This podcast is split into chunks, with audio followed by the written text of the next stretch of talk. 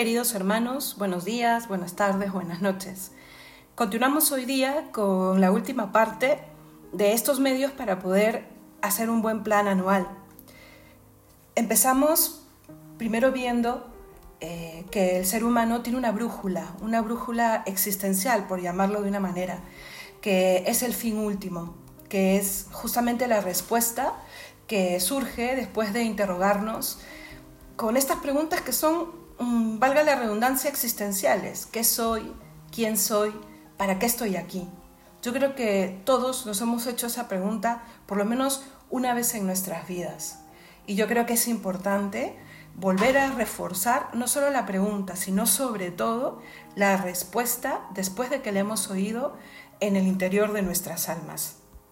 Ya habíamos visto que la manera de responder correctamente a esta pregunta, es decir, bueno, que somos personas y que esta, este ser personas trae en sí elementos irreemplazables que van definiendo eh, lo que es el ser humano. El ser persona nos diferencia de cualquier otra criatura, nos recuerda que somos hechos a imagen y semejanza del Creador, por eso tenemos marcado en nuestro ser ese deseo de felicidad que mueve todas nuestras tomas de decisiones y ese deseo de eternidad que nos hace luchar contra la posibilidad de dejar de existir para siempre. Entonces, soy persona que vengo de un ser superior y que ese ser superior no solamente me ha dado el existir, sino que se ha comprometido conmigo para que yo alcance un fin que trasciende mi, mi, misma esencia de ser ser humano.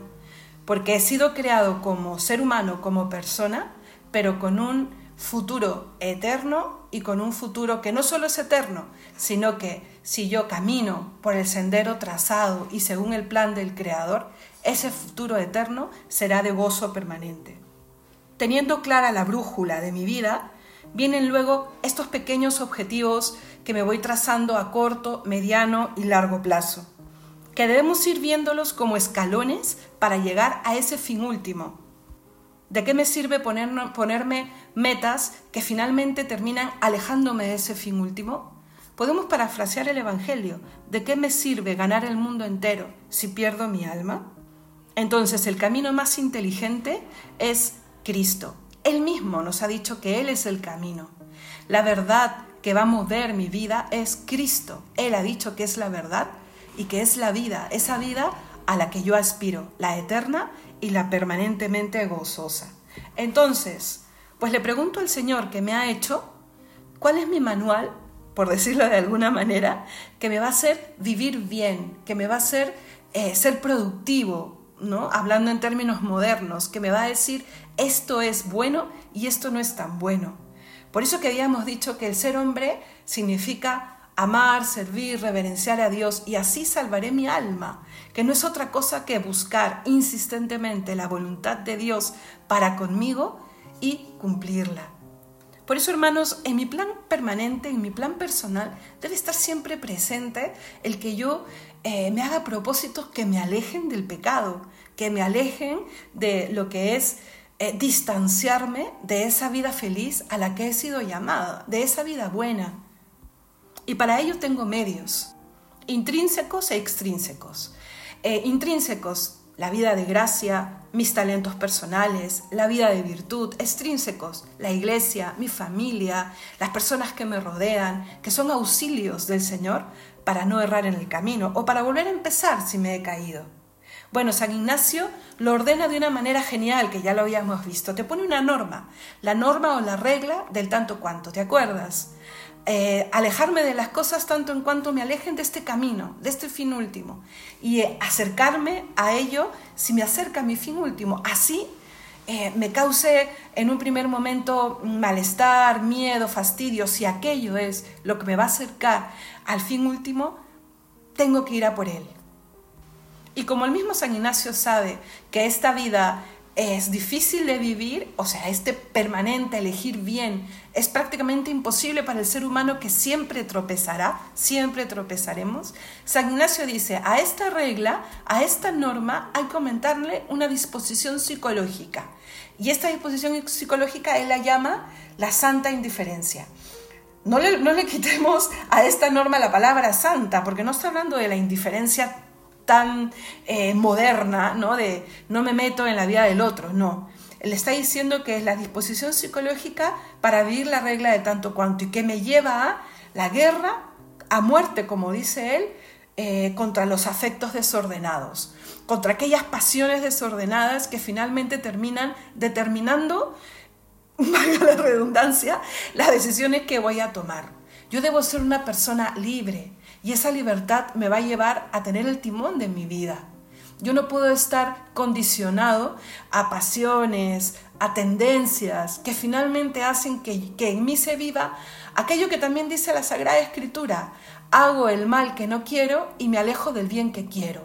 Qué bien sabía San Pablo cuál es la tendencia del ser humano, pero el mismo San Pablo dijo, todo lo puedo en Cristo que me fortalece y me, me basta su gracia.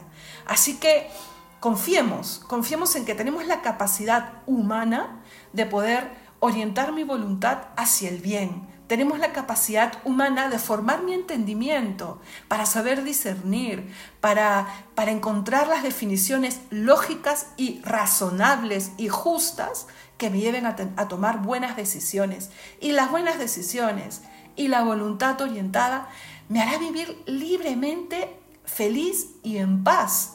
Porque a veces creemos que enumerar ciertas reglas en mi vida me van a hacer menos libre. Y es todo lo contrario. La libertad es obrar bien.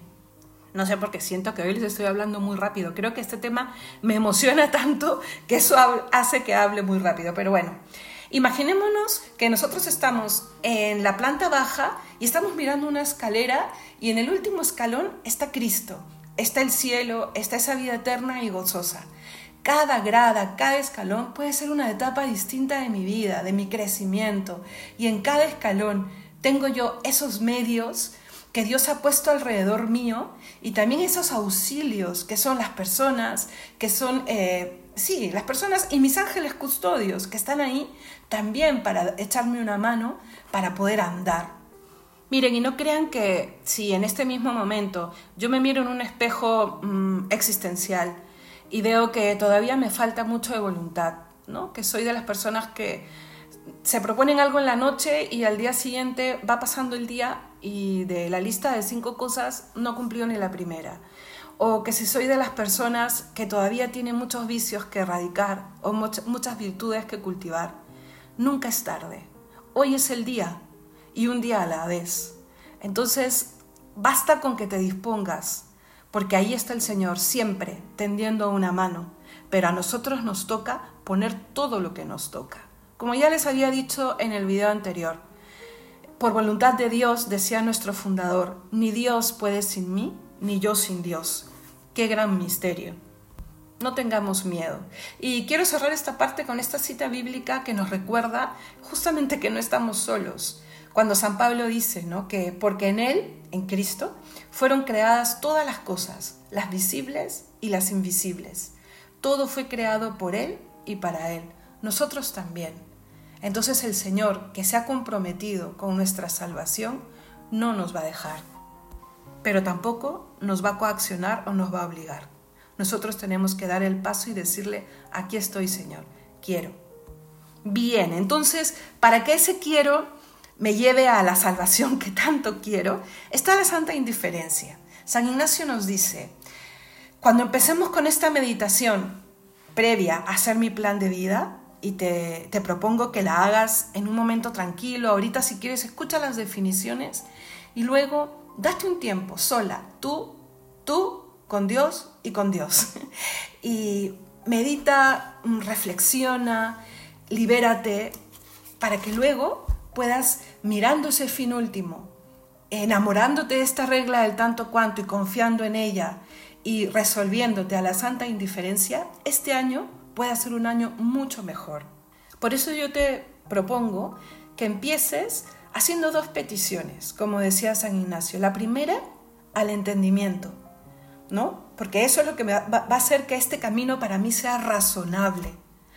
Y pedirle a Dios para el entendimiento el convencimiento íntimo de la necesidad que tengo de hacerme santamente indiferente a las criaturas, para poder guardar la regla del tanto cuanto.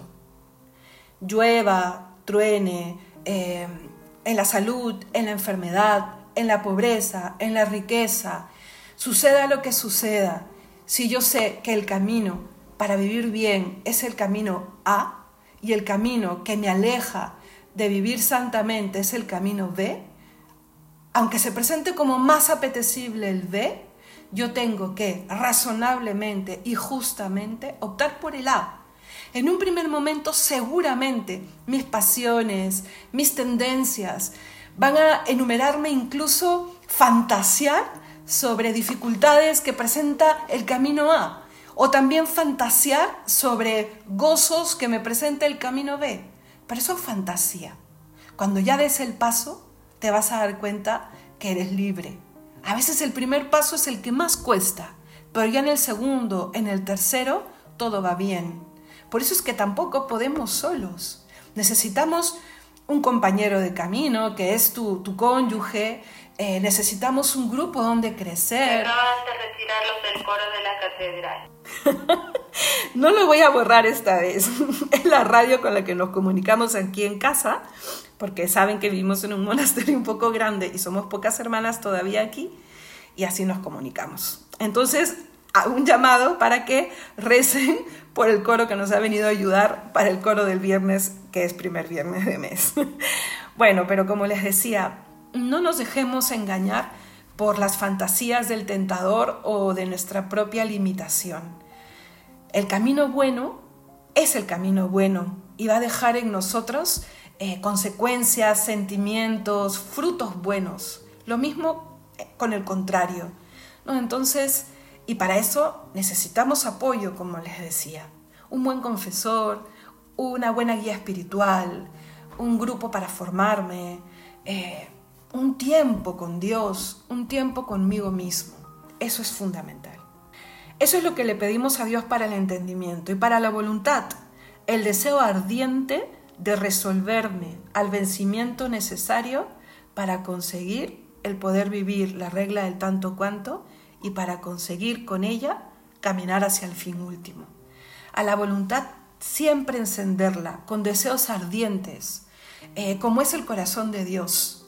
Cuando uno mira alguna imagen del corazón de Cristo, ve el fuego que emana ese corazón y que lo emana teniendo la cruz ahí, porque no está reñida la pasión que Dios tiene con nosotros con su entrega en la cruz sufriente y doliente.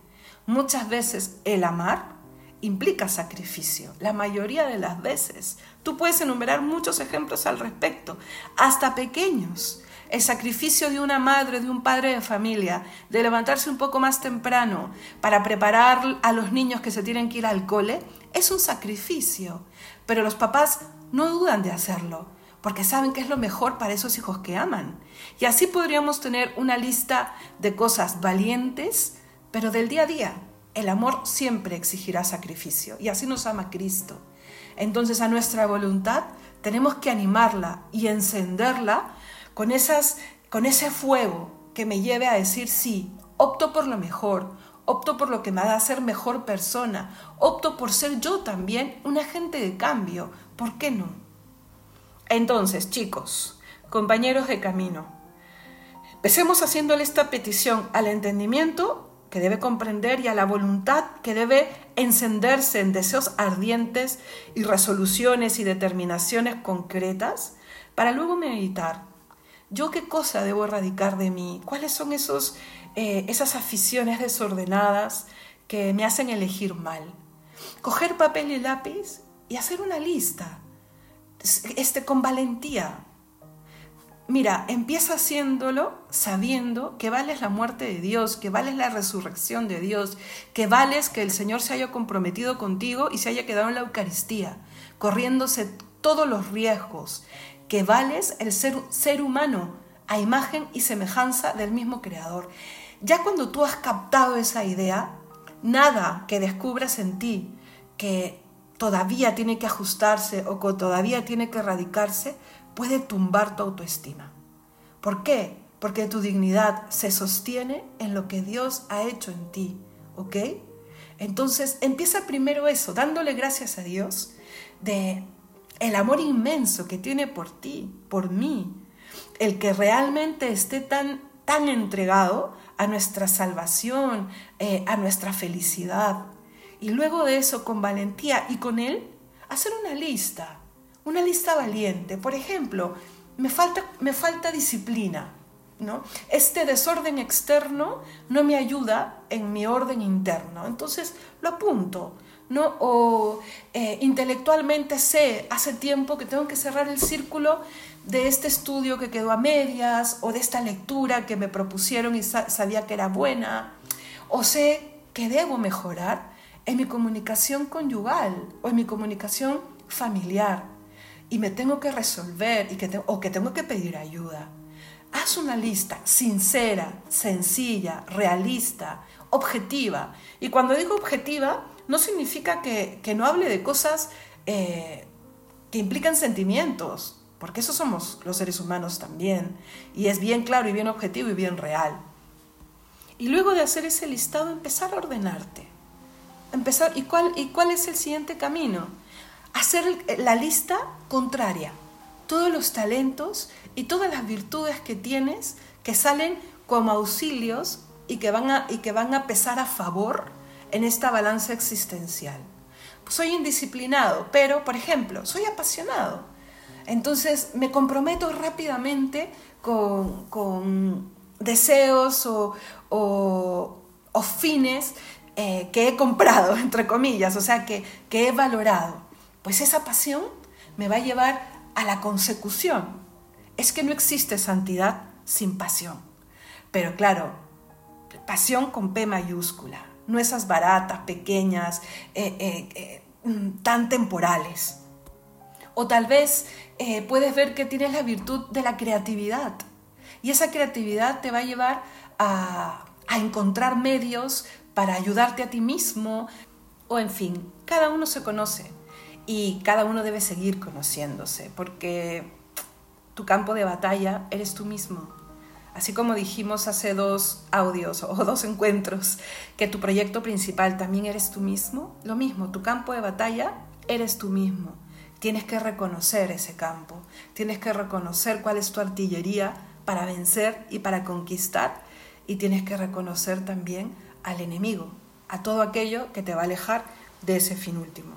Entonces, concluyendo, el primer punto que hemos visto en, este, en esta triada de encuentros es soy criatura y mi creador me ama con pasión. Y esta criatura está dotada de, dones increíbles y únicos que me hacen ser imagen y semejanza del creador, que me hacen, a pesar de ser un ser pequeño, material, eh, poder trascender y alcanzar la inmortalidad y la felicidad perpetua, que no es otra cosa que la felicidad o que la santidad. Y que esta criatura que es persona y que es cuerpo y alma, tiene un proyecto. Y ese proyecto es, en esta vida, ir caminando para alcanzar la eterna. ¿Y por qué? Porque Dios quiere que esa eterna sea nuestra. Yo pongo un poquito de lo mío para encontrarme con todo lo que ha hecho Cristo por mí. ¿Ok? Entonces soy criatura y creado para el cielo, con todo lo necesario para alcanzar ese cielo, pero también con una realidad que es mi tendencia al mal, mis egoísmos, mis sensualidades, eh, mis pasiones desordenadas, todo lo que ha dejado en mi memoria, en mi entendimiento y en mi voluntad el pecado personal. Entonces tengo que ser consciente también de eso. Ese es eh, el enemigo que está alrededor de mí, en mi campo o dentro de mí, en mi combate espiritual. Y, esto, y, y como queremos alcanzar esta meta, hemos querido adoptar la sabiduría ignaciana para alcanzar la santidad. ¿Y qué me propone San Ignacio? Una meditación fabulosa, la del principio fundamento. Y hemos visto al principio el fin último, que ya lo acabo de decir. Luego hemos dado un paso más y hemos visto que para alcanzar el fin último, San Ignacio me dice, pues vive una norma, la norma del tanto cuanto. Que, ¿Qué me dice esta norma?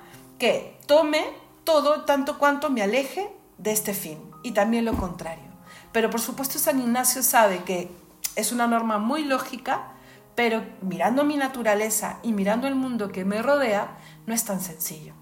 Entonces nos propone una disposición interior para vivir bien la norma del tanto cuanto.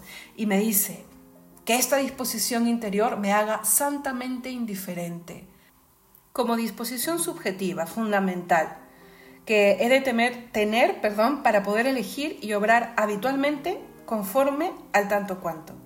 Es decir, para elegir solo aquello que me hace bien, que me hace mejor, que me acerca al fin último. Yo sé que se dice rápido, este es tu fin, esta es la norma y esta es la disposición subjetiva.